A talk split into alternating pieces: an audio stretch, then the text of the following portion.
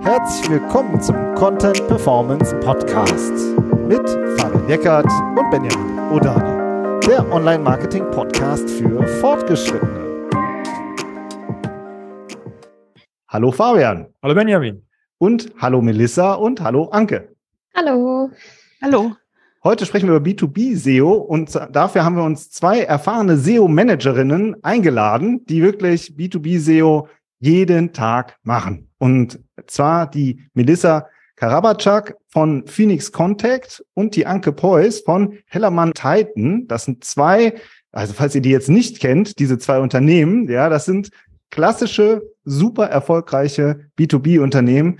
Ich, also, ich tue mir, ich tue mir schon schwer zu beschreiben, was die alle machen, weil es mal so mega speziell ist. Aber zum Beispiel Phoenix Contact macht sowas wie industrielle Produktionsanlagen oder wirklich so Geräteanschlüsse. Ähm, auch in den erneuerbaren Energien viel. Heddermann und Titan macht so, ich sag mal, Elektroinstallationskabel, Schutzsysteme, sowas. Ja, also nur damit ihr so ein Gefühl habt. Und mit diesen Themen, damit beschäftigen, beschäftigen sich die Anke und die Minister jeden Tag. Wir sind mega happy, dass ihr euch die Zeit nehmt. Ja, und freuen uns jetzt auf das Gespräch. Genau. Ähm, ja, also ich würde äh, gerne, wir beziehen uns ein bisschen auf, auf eure Vorträge, die ihr dieses Jahr auf der SMX gehalten habt. Und da habt ihr sehr viel darüber erzählt, beide, wie eure Erfahrungen äh, waren, wenn man SEO in Unternehmen reinbringt und über viele Jahre entwickelt. Ja, das ist ja echt so ein, so ein Marathon, den man da geht. Und äh, da hat man jetzt auch viel mit so Glaubenssätzen zu tun. Ja, also in, in Bezug auf Google und auf SEO und auf Marketing im Allgemeinen. Deswegen wäre jetzt mal, Anke, meine erste Frage an dich. Was sind denn so deine Highlights ähm, von äh, SEO-Glaubenssätzen, die du so, ich weiß nicht, vom Vertrieb oder von der Geschäftsführung und so gerne mal hörst? Ja, da gibt's so ein so einige Klassiker, äh, die ich eigentlich im Laufe der Jahre immer wieder zu hören bekomme. Es ist seltener geworden, aber äh, man hört sie teilweise doch vereinzelt noch. Zum Beispiel von Produktmanagern dann, mir gefällt dieses Keyword nicht, also da ist sehr viel Subjektivität drin oder ich weiß, wie meine Kunden suchen, äh, die suchen zum Beispiel nicht bei Google oder die Seite ist viel zu lang, die liest eh keiner. Sehr okay, schön. Melissa, und bei dir? Ja, bei uns, ich musste gerade schon so ein bisschen lachen, weil das äh, erkenne ich da auch bei uns so ein bisschen wieder. Äh, man hört halt oft so, naja, die B2B-Zielgruppe sucht nicht online oder nicht bei Google. Ähm, diesen ganzen Info-Content auf der Seite brauchen wir doch in diesem Ausmaß gar nicht. Der Kunde kennt das doch und das kann doch der Vertriebler dann äh, mitgeben. Ähm, oder das ist das gängige Wording. Wenn ich zum Beispiel jetzt rausfinde, dass kein Suchvolumen besteht, das kann gar nicht sein, dass es so nicht gesucht wird. Also es sind oft ähnliche Sachen, mit denen man immer so äh, in ja, Konfrontation irgendwie kommt es ist auch, finde ich, so, da werden sich auch viele unserer Hörerinnen und Hörer wiederfinden, weil das wirklich einfach die, das ist so, ist ja nicht, passiert ja nicht aus äh, einer Bosheit oder so heraus, sondern das passiert ja, weil die Leute einfach in ihren Produktbereichen sich wahnsinnig gut auskennen und sich einfach null mit SEO auskennen. Weiß nicht, Melissa, wie, wie gehst du denn dann damit um? Also was sind denn dann so, äh, wie reagierst du dann auf solche Aussagen oder hast du dir da so eine Argumentationsstruktur ähm, entwickelt über die Jahre? Weiß ich nicht, bin gespannt.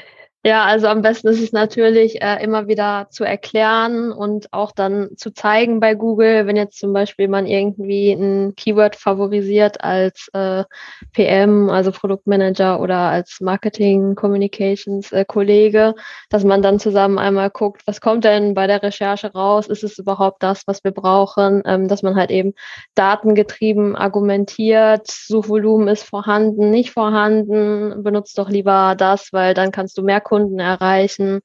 Ähm, auch äh, ja in Bezug auf EAT muss das Expertenwissen eben auch auf die Webseite und nicht nur ähm, ja per Telefon dann oder persönlich irgendwie überbracht werden. Und äh, ja, für den ganzen Online-Auftritt ist es natürlich wichtig, ähm, 24-7, 365 Tage im Jahr präsent zu sein und nicht nur auf irgendwelchen Messen.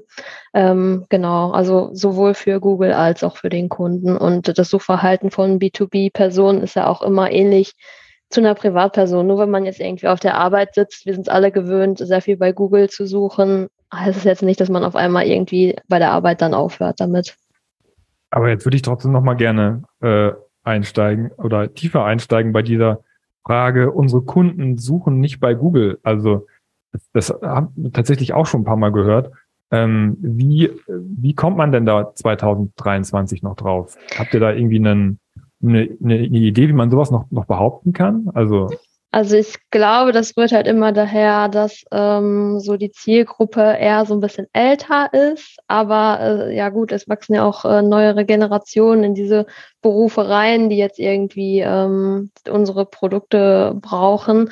Aber ich glaube, das ist immer noch so, naja, man kennt ja Phoenix Kontakt schon und wenn man was haben möchte an Produkten oder an Lösungen, was auch immer, dann ruft man eher an seinen Vertriebler, den man schon kennt. Aber ähm, es gibt dann doch viele, die trotzdem vorher irgendwie bei Google recherchieren und das zeigen dann ja auch äh, die Suchvolumen an der Stelle.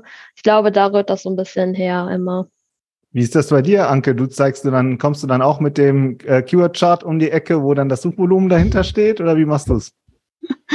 Ja, ganz genau. Also so wie Melissa das auch schon gesagt hat, also für mich funktioniert auch die Argumentation äh, über Zahlen am besten, also über Suchergebnisse, über Suchvolumen, sprich gleich Reichweite. Also ich benutze das Synonym Reichweite immer für Suchvolumen, weil sich das ja für Produktmanager äh, oder auch für Marketingverantwortliche einfach dann äh, bildhaft besser darstellen lässt. Die, äh, die reden ja oft von Reichweite oder auch mit Ranking-Position, weil das äh, natürlich auch ganz viel Subjektivität rausnimmt aus der Geschichte und äh, gegen Zahlen eigentlich niemand etwas sagen kann. Also ich google auch oft zusammen mit den Produktmanagern noch einmal. Ich hatte neulich den Fall, da wollte jemand eine Produktklasse Snapper äh, nennen. Und wenn man das da mal gegoogelt hat, dann äh, fand man sich zwischen Red Snappern, also zwischen Fischen und Aufsitzrasenmähern der Marke Snapper wieder. Äh, und es ging eigentlich um Schlauchschellen aus Kunststoff. Also äh, wenn man das dann nochmal wirklich zeigt, äh, zeigt am exakten Beispiel, dann überzeugt man auch immer ganz gut mit diesen Beispielen. Und dann kommt noch hinzu, zum Beispiel zu, dem, zu der Aussage, die Seite ist zu lang, die liest eh keiner. Da muss man dann nochmal ins Detail gehen und auch vielleicht mal den Ansatz einer holistischen oder ganzheitlichen Landingpage erklären, dass eine Seite, die etwas länger ist, ja nicht nur für ein Top-Keyword rankt, sondern für unheimlich viele relevante Keyword-Kombinationen in diesem äh, Themenkosmos. Und dafür braucht man natürlich eine gewisse Textmenge. Das schafft man nicht mit 100 Wörtern. Das müssen dann schon eher 1000 sein vielleicht. Und äh, vielleicht auch noch mal zu der anderen Aussage äh, zurück. Ähm, die suchen nicht bei Google. Also wir haben auch einige Kollegen, die sind sehr stark fokussiert auf ähm, LinkedIn zum Beispiel, auf die Business-Netzwerke. Und die denken dann wirklich, sie erreichen ihre Kunden nur über LinkedIn, was ja so natürlich auch nicht der Fall ist. Kann man ja auch über Zahlen belegen. Hm, das ist einfach, einfach eine andere Plattform dann. Ne? Also eine Frage. Genau.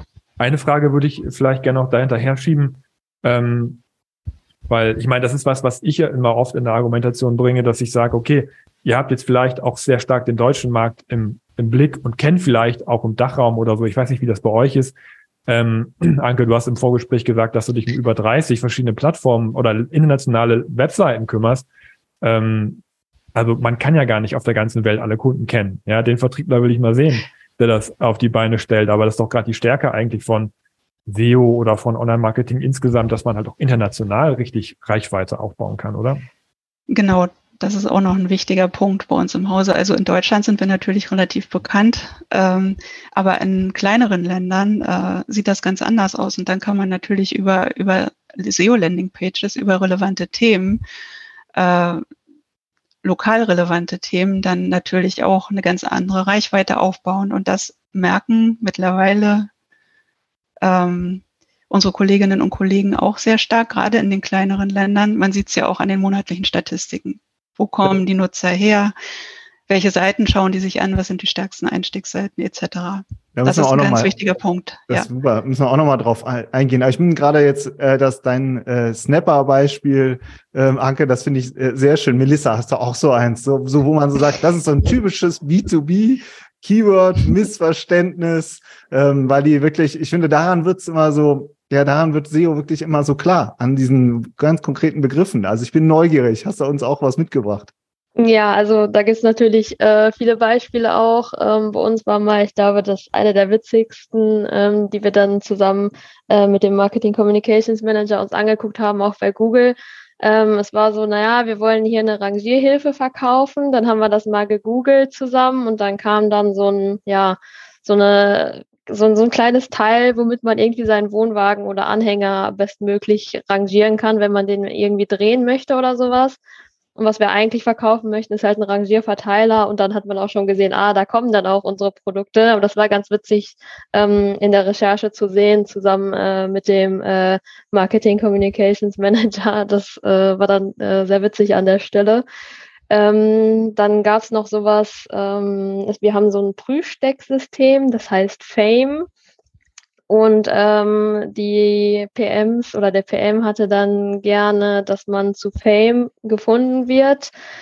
Ich meine, wenn das System so heißt, klar, ne, ist okay, dass man das natürlich dann als Namen nennt, aber man muss dann auch vielleicht sagen, ne, ist ein Frühstecksystem, weil wenn man jetzt nur Fame googelt, das haben wir dann auch gemacht, dann kommt dann irgendwie so ein Film, Fame, der Weg zum Ruhm oder sowas. Und das ist natürlich nicht das, was man haben möchte. Aber es ist auch immer sehr witzig, dann äh, zu sehen, ja, wie die Kollegen dann reagieren. Also wie du schon gesagt hast, ist halt auch nicht irgendwie boshaft oder sowas, dass man dann dieses Keyword haben möchte, aber es ist einfach dieses Unwissen an der Stelle oder ähm, man kennt halt eben nicht, was Google zu dem Thema haben möchte, in Anführungszeichen. Das ist ja auch, was der User haben möchte. Ne, das ist ja eigentlich auch für den Vertrieb super wertvolle Information. Das, ist, das sind ja die Kunden, die nach einem Rangierverteiler suchen. Äh, und dass dann ihr sozusagen, oder wie, wie viele suchen denn danach und macht es nicht Sinn, tatsächlich diesen Begriff auch zu benutzen? Weil, die, weil der User ihn ja auch benutzt, oder?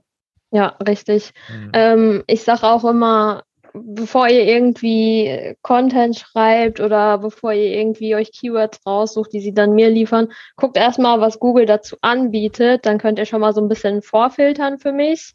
Ähm, ist es überhaupt das, was wir verkaufen oder ähm, ist das semantisch irgendwie was ganz anderes? Oder ist Google sich vielleicht bei dem Thema auch noch nicht sicher? Manchmal gibt es halt auch so Keywords, da kommen äh, Dictionary-Einträge, da kommen wirklich Produkte, die passen, aber es kommen auch irgendwie äh, Unternehmen, die so heißen, also so ein bisschen so ein Mischmasch, dass Google da nicht so sicher ist, was gerade ausgespielt werden soll, aber oft kann man sich eben an den Suchergebnissen schon orientieren und es ist auch eben das, was Google dem User empfiehlt. Dann kann ich das auch so als kleine Vorlage für mich selber nehmen, um mich ähm, an den besten Ergebnissen sozusagen orientieren. Jetzt ähm, arbeitet ihr beide sehr stark, also es sind ja beide, ihr arbeitet beide in Unternehmen mit Tausenden von Mitarbeitern, mit wahnsinnig ähm, different, ausdifferenzierten ähm, Produktspektren. So und finde ich ja auch extrem anspruchsvoll, da dann so eine SEO und auch Content-Strategie aufzusetzen. Ähm, und so wie ich das ähm, so verstanden habe, arbeitet ihr beide auch sehr stark mit Landing Pages. So und das ist ja ein super erfolgreiches Modell auch um zu transaktionalen Begriffen zu ranken. Ähm, vielleicht nochmal Melissa und gerne auch danach Anke. Wie ähm, schafft ihr es denn wirklich auch zu möglichst vielen Keywords denn dann auch zu ranken? Also wie habt ihr da so Tipps? Weil daran an diesen Themen arbeiten ja alle.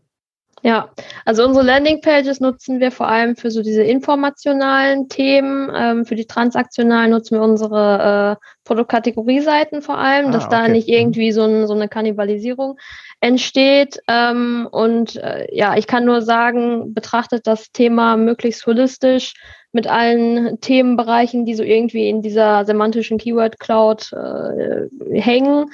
Man macht halt eben vorher eine Keyword-Recherche, was ist noch irgendwie interessant in diesem Themenbereich, was sucht der User noch ähm, und dann möglichst, wie Anke das vorhin schon gesagt hat, es funktioniert dann nicht irgendwie mit 100 Wörtern für verschiedene äh, Keywords zu ranken. Wir haben halt auch die Erfahrung gemacht, dass auch diese, was manche bezeichnen so als diese Texttapeten, dass das super funktioniert, um dann später für super viele Keywords zu ranken, auch wenn man jetzt vielleicht in-house dann oft hört, ja, das ist irrelevant, das ist zu viel, das brauchen wir gar nicht, ähm, das liest sich keiner durch. Aber für das Ranking von ja, möglichst vielen Keywords zur Landingpage hilft das äh, sehr, haben wir rausgefunden. Und dass das keiner liest, ist ja auch irgendwie immer so äh, mehr oder weniger geraten. Ne? Also ich finde, ich finde es auch manchmal sehr interessant, ähm, wenn man dann ähm, sich zum Beispiel mit Heatmaps oder sowas das anguckt, als wenn man mhm. so äh, FAQs zum Beispiel drin hat. Ganz viele Leute lesen einfach dann nochmal so FAQs durch und wollen es gerne dann nochmal im Detail wissen. und sie schwirren ja auch um das große Thema. Also, und jeder weiß, der kennt das auch von sich, dass man eigentlich, wenn man, wenn es um eine Kaufentscheidung geht oder so, dass man vielleicht auch ein bisschen mehr noch lesen möchte. Also, aber jetzt nehme ich schon viel, äh, viel nachher vorweg. Also, Anke, wie ist es denn bei euch? Oder was hast du für Tipps? Um, bei uns, genau, bei uns ist das ähnlich. Also wir ähm, versuchen natürlich auch für informelle, informationale Keywords ähm, zu ranken und die möglichst über unsere SEO-Landing-Pages abzudecken für die verschiedenen Bereiche. Und bei uns ist es halt so, bevor wir so eine Landing-Page erstellen, wir machen dann auch erstmal eine umfangreiche Keyword-Recherche auf Englisch, weil wir Masterseiten erstellen, die wir in die Länder ausrollen und auch parallel dazu schon mal auf Deutsch mit, äh, damit wir schauen, ob das ungefähr passt. Ähm, und dementsprechend bauen wir oder strukturieren wir die Seiten dann auch schon. Also wenn wir jetzt wissen zum Thema Schrumpfschlauch zum Beispiel, wird oft Schrumpfschlauch mit Innenkleber gesucht, Schrumpfschlauchgrößen, dann ähm, platzieren wir diese Unterthemen mit auf unseren Landingpages. Und wir haben halt auch die Erfahrung gemacht, dass das ziemlich gut funktioniert, äh, nicht nur auf Deutsch und auf Englisch, sondern auch für andere Länder. Also die Suchmuster sind ähnlich.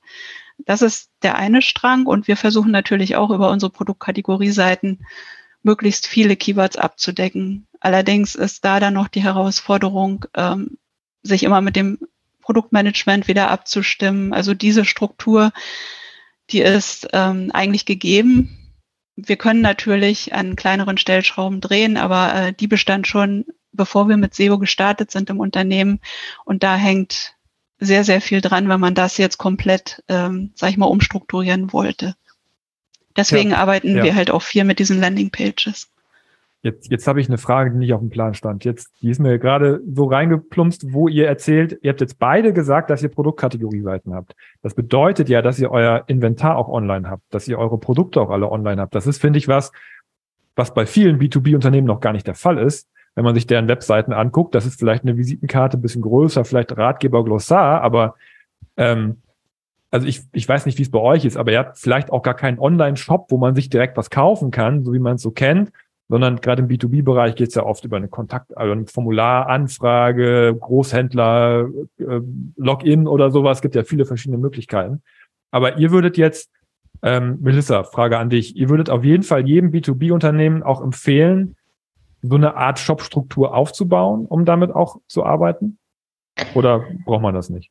Doch, auf jeden Fall. Ähm, Gerade auch für das äh, Ranking der wichtigen Produkt-Keywords, was ja dann auch wirklich der Fokus ist von unserem Geschäft, zusätzlich zu diesem äh, informationalen Content, der sich dann äh, um diese Produkte dreht, ist es natürlich äh, super wichtig, diese Produktkategorie-Seiten zu haben. Und äh, das sieht man auch an den Rankings, ähm, dass für Reinklemm oder sowas schweben wir halt immer so irgendwie unter den ersten dreien.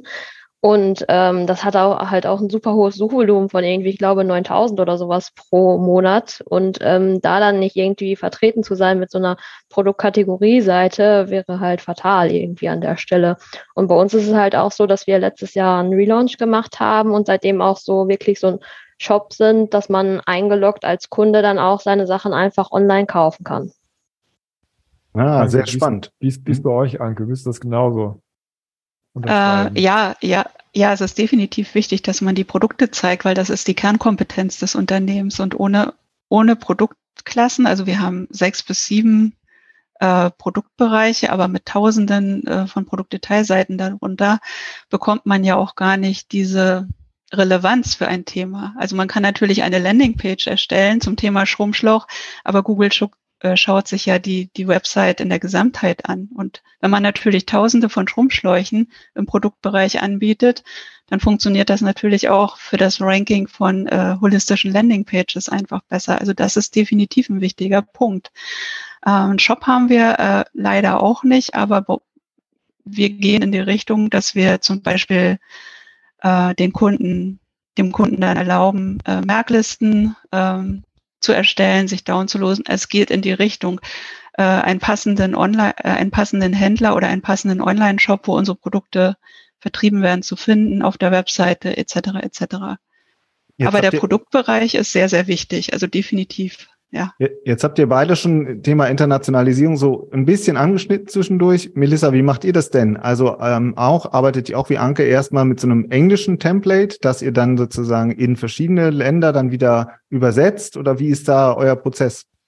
Nee, tatsächlich nicht. Bei uns ist äh, der Master-Content an der Stelle erstmal in Deutsch und geht dann über so einen Standard-Übersetzungsprozess in äh, alle anderen Sprachen. Und was wir so festgestellt haben, also der deutsche Content wird dann ähm, optimiert und äh, geht dann in die Übersetzung danach. Und was wir so festgestellt haben, ist, dass danach naja, so eine 80%-Version rausdroppt, die jetzt SEO-relevant für die anderen Länder ist, wie Anke auch schon gesagt hat, wenn man das in einem Land optimiert, funktioniert das dann auch für äh, viele andere Sprachen auch. Ähm, punktuell ist es dann so, wenn man irgendwie von den Ländern dann zurückgespiegelt bekommt, hm, die Seite funktioniert irgendwie nicht, da kommt nicht genug Traffic oder was auch immer, dann äh, machen wir da punktuell noch eine Keyword-Recherche. Nur ist es halt auch immer schwierig, ähm, wenn man die Muttersprache nicht beherrscht, da irgendwie adäquat helfen zu können. Man kann halt immer nur Keywords einsammeln von den Ländern, dann bei Google Ads prüfen und sagen, ja, das wird so und so oft gesucht, das wird eher nicht gesucht. Und dann müssen die uns so ein bisschen unterstützen, ähm, ja, da das richtige Keyword zu finden. Da ist es dann auch immer äh, wichtig, dass die Redakteure auch geschult sind, dass sie das so ein bisschen einschätzen können auch und nicht nur sagen, jo, das ist das Keyword, was irgendwie 15.000 Mal gesucht wird, das nehmen wir, weil das wird mehr gesucht. Man muss ja auch so ein bisschen da differenzieren. Ähm, ist das fachlich das Richtige und das können die ja auch besser als ich machen. Ich halte ja auch immer Rücksprache mit unseren äh, Redakteuren und entscheide nicht einfach, ja, wir nehmen jetzt das Keyword, weil das passt mir irgendwie besser aus äh, SEO-Sicht, sondern man, da gibt's immer so, ja, fachliche Facetten, die man als SEO gar nicht kennen kann bei so vielen Produkten, wie du es gesagt hast. Ähm, ja, und da ist immer so eine, so eine, so ein, ja, so eine Zusammenarbeit mit den Ländern auch punktuell dann noch über diesen ähm, Übersetzungsprozess hinaus. Und wie viel, in wie vielen Ländern seid ihr da aktiv oder wie viel, wie viel Übersetzungen erstellst du dann für so eine ich Seite? Ich glaube, das sind 56 haben wir. Also es sind schon sehr viele Sprachlandkombinationen, die wir da haben. Und bei dir, Anke, wie viel sind es da? Ähm, wir betreuen 32 Länder-Websites momentan mhm. und ja, wir rollen halt den Master in Englisch aus bei uns auf der .com-Website, der wird online gestellt. Und dann ist es so, dann informieren wir die Länder, also die Content Manager in den lokalen, ähm, ähm, in den lokalen Standorten und bitten sie halt, nicht zuerst zu übersetzen, bitten Sie vorab, mir Keyword-Vorschläge zu schicken und ähm, ich prüfe das dann nochmal zusammen mit meiner Kollegin, ob das passt in Bezug auf Suchintention, in Bezug auf Suchrelevanz etc. Und dann, äh, wenn wir uns dann geeinigt haben, äh, zumindest auf einen Top-Begriff, dann äh, startet das Land normalerweise mit der Übersetzung. Jetzt haben wir das am Anfang direkt übersprungen. Ihr müsst einmal kurz sagen, wie groß sind eure SEO-Teams? Muss schon Danke. so ein bisschen lachen. Melissa, Melissa, sag du mal kurz. Also ähm, bei uns, wir sind zwei tatsächlich nur im SEO-Team. Mein Kollege macht aber ja ein bisschen was vom Content auch mit, weil er mir da so ein bisschen unter die Arme greift, aber ist eigentlich da für technisches SEO. Und ja, dann bin da noch ich als äh, Single Source und es ist ja schwierig, da auch noch international sehr viel zu helfen. Äh, könnt ihr euch wahrscheinlich vorstellen dann. Ja, ganz schön anspruchsvoll. Bei dir, Anke, wie viel seid ihr? Ja, wir sind mittlerweile zu dritt, aber auch erst seit letzten Oktober. Also ich war 13 Jahre lang Einzelkämpfer, äh, ich und 32 Länder. also es war, ja, es war äh, sehr spannend. Nee, ich freue mich deswegen umso mehr, dass wir jetzt noch eine, wir haben noch eine Junior SEO-Managerin dazu bekommen, die sich auch ein bisschen mehr auf so die technischen Aspekte fokussiert und hier vorantreibt. Und seit März haben wir jetzt einen, einen SEO-Copywriter, also auch eine Kollegin, die wirklich die Master-Landing-Pages erstellt. Die sitzt auch gegenüber, sitzt mir gegenüber. Also wir sitzen zu dritt an so einer Insel und da sind dann natürlich die Abstimmungswege auch äh, ja extrem entspannt und kurz und äh, ja macht das Arbeiten sehr angenehm. Ich finde, ja, ihr seid denn, Fabian, du. Ja, ich würde äh, einfach mal fragen, ob ihr bei der ganzen Arbeit euch denn Habt ihr das alles in-house gemacht oder habt ihr euch da auch äh, von externen Hilfe geholt? Anke vielleicht. Ja, also wir äh, arbeiten schon äh, seit sehr vielen Jahren mit einer Agentur zusammen, die unser Content-Management-System auch administriert. Und äh, wenn wir da zum Beispiel jetzt Anpassungen vorgenommen haben, weiß ich, Page-Title, Href Text und so weiter und so fort, Äh, das habe ich dann immer eingebrieft bei denen äh, und das, das klappt super. Also das ist das eine und äh, von Zeit zu Zeit äh, holen wir uns natürlich auch Unterstützung, wenn es um Technical Audits geht. Solche Geschichten, dass wir uns dann die COM und die DE einfach mal anschauen. Äh, und wenn man da dann Issues entdeckt, die man optimieren kann, die eventuell, äh, die dann auch was bringen. Also das ist ja auch mal wichtig, dass man sich das dann anschaut. Ne? Man kann ja ganz viel machen, aber die Frage ist, was bringt das am Ende? Ähm, wenn wir das dann, wenn wir solche Dinge umsetzen, dann ist das natürlich gleich für 32 Länder, die unser CMS mitbenutzen, auch gemacht. Und das ist äh, ganz charmant. Aber das ist dann eine gezielte ja. Beratung, die ihr euch dann reinholt. Ja, ja. Mhm. Okay. Und Melissa, wie macht ihr das? Also bei uns ist fast alles in-house. Ähm, es gibt punktuell dann irgendwie Business Areas bei uns, die für ja bestimmte Projekte oder sowas sich eine Agentur ähm, holen, aber dann auch eher meistens fürs Texten an sich, weil da die Ressource fehlt. Ähm, jetzt nicht spezifisch auf, wir buchen uns irgendwie SEO-Services. Da bin ich dann meistens immer die Ansprechpartnerin und auch wenn jetzt irgendwas äh, outgesourced geschrieben wird, dass ich dann so ein bisschen da auch mit reingeholt werde oder das mir im Nachgang dann nochmal angucke. Also ist fast alles bei uns selber in Haus. Finde ich auch sehr spannend, weil ja auch gerade in B2B ist es ja auch so, du brauchst Leute, meiner Meinung nach in-house, die sich wirklich sowohl mit SEO und Content auskennen, als halt auch wirklich mhm. diese fachlichen direkten Kontakt und Austausch haben mit dem Produktmanagement. Ist auch was, was auch wir ganz oft sagen. Ihr braucht dieses Know-how intern. Und das fand ich auch bei ähm, auf der SMX haben wir uns ja auch unterhalten, bei euch beiden auch so super spannend, dass ihr auch äh, sehr viel auch wirklich als Multiplikatoren nach innen arbeitet ne, und ganz viel auch versucht zu erklären. Melissa, kannst du mal erzählen, was sind so, was sind denn so deine Vorgehensweisen? Also wie erklärst du diesen äh, so vielen verschiedenen Mitarbeitern aus so vielen verschiedenen Abteilungen SEO? Also ja, Schulungen sind da ein sehr großer Teil, dass man äh, ja in Abständen oder für neue Mitarbeiter jetzt auch, die vielleicht noch nicht damit Kontakt hatten, Schulungen anbietet, die sie sich dann vielleicht auch äh, im Nachgang angucken können. Das haben wir aufgezeichnet zum Beispiel. Dann gibt's ähm, so ein internes SEO, wie so ein Wikipedia, wo man zu den äh, wichtigsten SEO-Punkten sich auch mal nochmal was angucken kann, was nachlesen kann. Ähm, ja, ansonsten ist es immer super wichtig natürlich, dass man irgendwie Fingerspitzengefühl hat, das Ganze rüberzubringen. Wie du sagtest, äh, Multiplikatoren haben wir in jeder Business Area, dass man auch äh, bestimmte Sachen über die dann multipliziert bekommt. Ähm, ansonsten, wie vorhin gesagt, ist immer eine gemeinsame Recherche super wichtig und anschaulich auch dann für die Leute natürlich. Ähm, ja, man kann sonst auch noch mit positiven Use Cases überzeugen und sagen, hier haben wir eben diese ähm, Texttapete gemacht und es funktioniert super seit Jahren. Da habe ich immer mein Lieblingsbeispiel High Power Charging. Das haben wir damals in so einem kleinen Projekt ähm, in Zusammenarbeit mit verschiedenen Mitarbeitern aus verschiedenen Bereichen gemacht. Also da waren dann die Experten äh, zum Thema dabei, da war SEO dabei, ähm, da war dann noch Social Media dabei etc. Und alle haben irgendwie zusammengearbeitet, was ganz schön war. Und die Seite rankt halt seit Jahren auf Platz eins und wir haben da sogar ein Featured Snippet.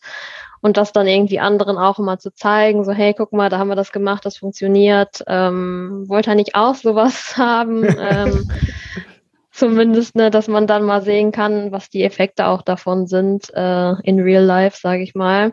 Und ähm, ja, ich glaube, in so einem großen B2B-Unternehmen, wie du es auch schon gesagt hast, ähm, wir haben 22.000 Mitarbeiter, natürlich nicht alle irgendwie, die jetzt was mit Content zu tun haben, aber man muss sich dann auch mal als Single Source SEO dann auch so ein bisschen als Schnittstelle und Enabler sehen, um die Leute dann eher zu schulen, als größtenteils selber aktiv zu sein, weil das ist einfach nicht möglich, äh, das zu machen ich habe selbst mit, ich glaube, lass mich nicht lügen, 30, 50 Leuten zu tun, die irgendwie Content schreiben oder mehr sogar noch.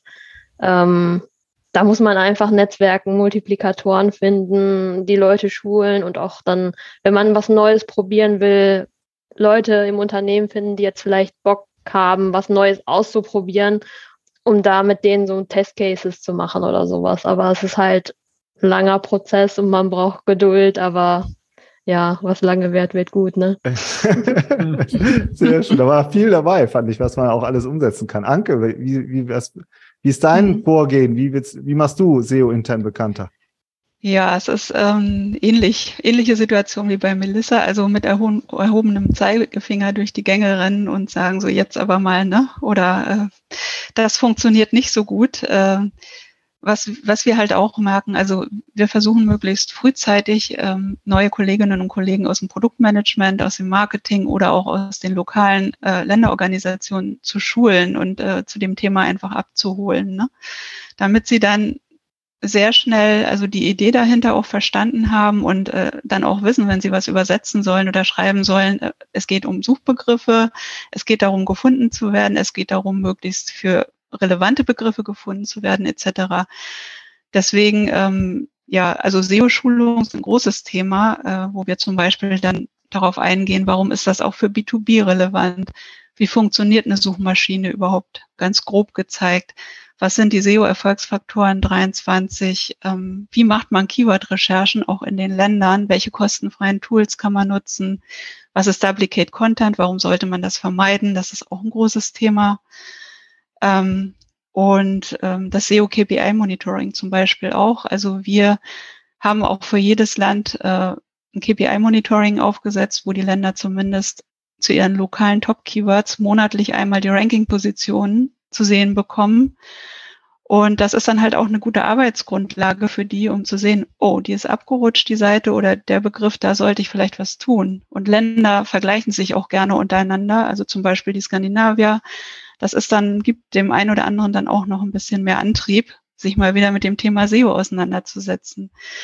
Was wir noch tun, ähm, wir äh, multiplizieren SEO-Erfolge über interne Newsletter beispielsweise oder wir präsentieren auch viel ähm, auf globalen oder in globalen Marketing-Meetings, weil das einfach den Vorteil hat, dass man dann auch ganz andere Stakeholder erreichen kann, zum Beispiel aus dem Vertrieb äh, oder auch aus dem Top-Management. Also das sind so die Dinge, die wir, die wir tun.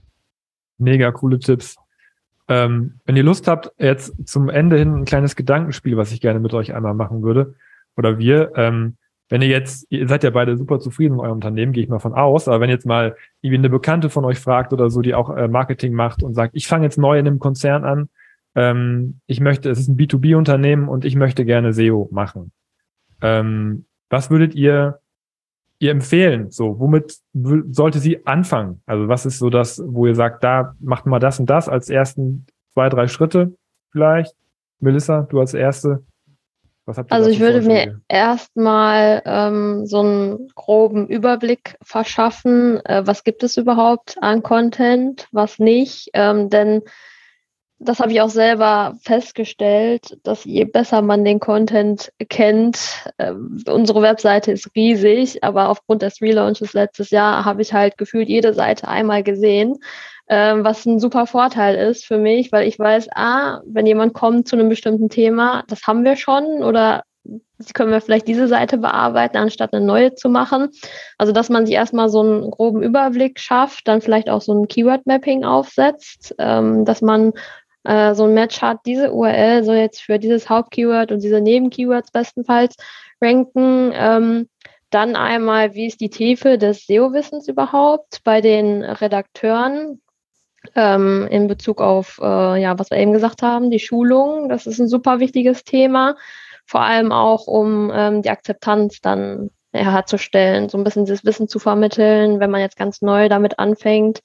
Ähm, dann, wie ist der Content-Erstellungsprozess überhaupt? Ist da SEO integriert? Ist auch ein super äh, gutes Learning, was wir hatten, dass man gleich, wenn irgendwo neue Prozesse entstehen, zum Beispiel bei den Produktkategorieseiten, dass SEO direkt mit einbezogen wird. Ich arbeite da zum Beispiel mit der UX zusammen. Wenn eine neue Produktkategorieseite angefordert wird von äh, den Business Areas, dann ähm, gibt es da einen Jira-Prozess, wo wir uns mit der UX zusammensetzen, die sagen, aha, wo macht das auf der Webseite Sinn? Wie soll die Seite sein? Und ich werde dann mit einbezogen, um da das richtige Wording an der Stelle zu finden, um gleich ähm, die Produktkategorieseite da ja richtig zu benennen, damit nicht sowas wie Rangierverteiler, äh, ne, dass das gleich passt.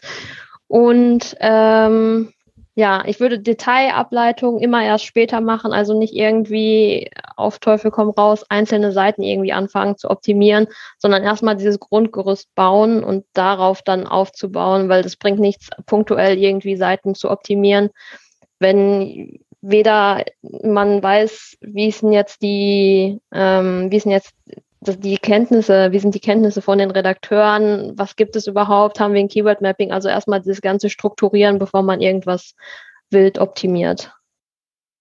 Super, also das ist, glaube ich, äh, das wird den Fabian besonders freuen, weil das wirklich auch die Grundphilosophie ist, die auch, äh, weil äh, Fabian immer schon vertreten hat und äh, die wir auch zusammen auch vertreten. Aber es freue ich mich gerade, es hätte auch eins als das ist genau das, was Fabian auch so oft sagt. Besser das ist sagen cool. können, Habe ich ja genau das Richtige gesagt.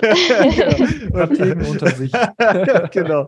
Ja, das ist einfach die Erfahrung, die man dann über die Zeit macht. Das stimmt, Ne? ja. Anke, wie, würdest- wie würdest du es betrachten? Hm. Ich würde es auch ähnlich sehen. Ich würde mir äh, zuerst mal die internen Strukturen anschauen. Wie ist die Zusammenarbeit mit Fachabteilungen, mit dem Management? Wer sind meine Stakeholder? Und dann auch erstmal versuchen, die im Bezug auf SEO äh, ja, ähm, ne, nach vorne zu bringen. Also vielleicht schulen oder zumindest mal ein Grundverständnis zu erzeugen. Das ist super wichtig. Dann würde ich mir anschauen, ähm, ja, ob es vielleicht ernste Technical Issues gibt auf der Webseite und die erstmal gefixt werden müssen, weil ohne technische Basis äh, funktioniert das mit dem Ranking nicht und mit dem Content. Das äh, wäre ein wichtiger Punkt und ich würde mir natürlich, wenn das ein Konzern ist, äh, vielleicht auch internationale Seiten angebunden sind, mir anschauen, wie ist die Domainstruktur, Country Code Top Level Domains oder ist es ein Sprachverzeichnis unter der Com oder ist es Hybrid? Ist das gut so? Ist es vielleicht nicht so gut? Äh, sind hreflang Tags eingebunden? Solche Geschichten. Ne? Ähm, dann würde ich mir natürlich auch ähm, einen Überblick über die Rankings der Webseite verschaffen. Auch mal schauen, welche Themen einfach noch nicht besetzt sind und nicht über den Produktbereich abgebildet werden können. Äh, und wenn das suchrelevante Dinge sind, also die zum Kern äh, zum Kerngeschäft der Marke dann passen, dann sind das so Kandidaten für SEO-Landing-Pages einfach prädestinierte. Das wäre aber schon Schritt zwei. Und dann ist es halt auch eine Geschichte, also wenn man möglichst schnell Erfolge haben will, sollte man sich angucken, die typischen oder wie es so schön heißt, Low-Hanging Fruits. Meistens findet man die auch im Produktbereich. Also da kann man manchmal mit kleinen Stellschrauben auch schon oft viel erreichen. Vielleicht sind die H1-Überschriften noch nicht ausgezeichnet, vielleicht gibt es keine uniken Page-Title oder Meta-Descriptions. Solche Dinge lassen sich, wenn man ein gutes System im Hintergrund hat, ein gutes Quellsystem, relativ schnell anpassen. Und da kann man auch schnell Erfolge erzielen, die man dann zeigen kann, um dann auch vielleicht mehr Ressourcen zu bekommen, äh, vielleicht auch das äh, Commitment für, für Dinge, die etwas länger Zeit brauchen, wie SEO-Landing-Pages zum Beispiel, zu bekommen. Also das wären so die Dinge, die mir so spontan einfallen. Also ich würde sagen, jetzt wer jetzt neu mit SEO irgendwo anfängt in einem B2B-Content, der hat jetzt definitiv eine richtig gute Liste zusammen. also Anke und Melissa, nochmal vielen, vielen Dank, dass ihr euch die Zeit genommen habt. Es war ein super spannendes Interview. Ja, danke euch. Sehr, Sehr gerne. gerne. Danke. Macht's gut, ciao. Tschüss. Ciao. Tschüss.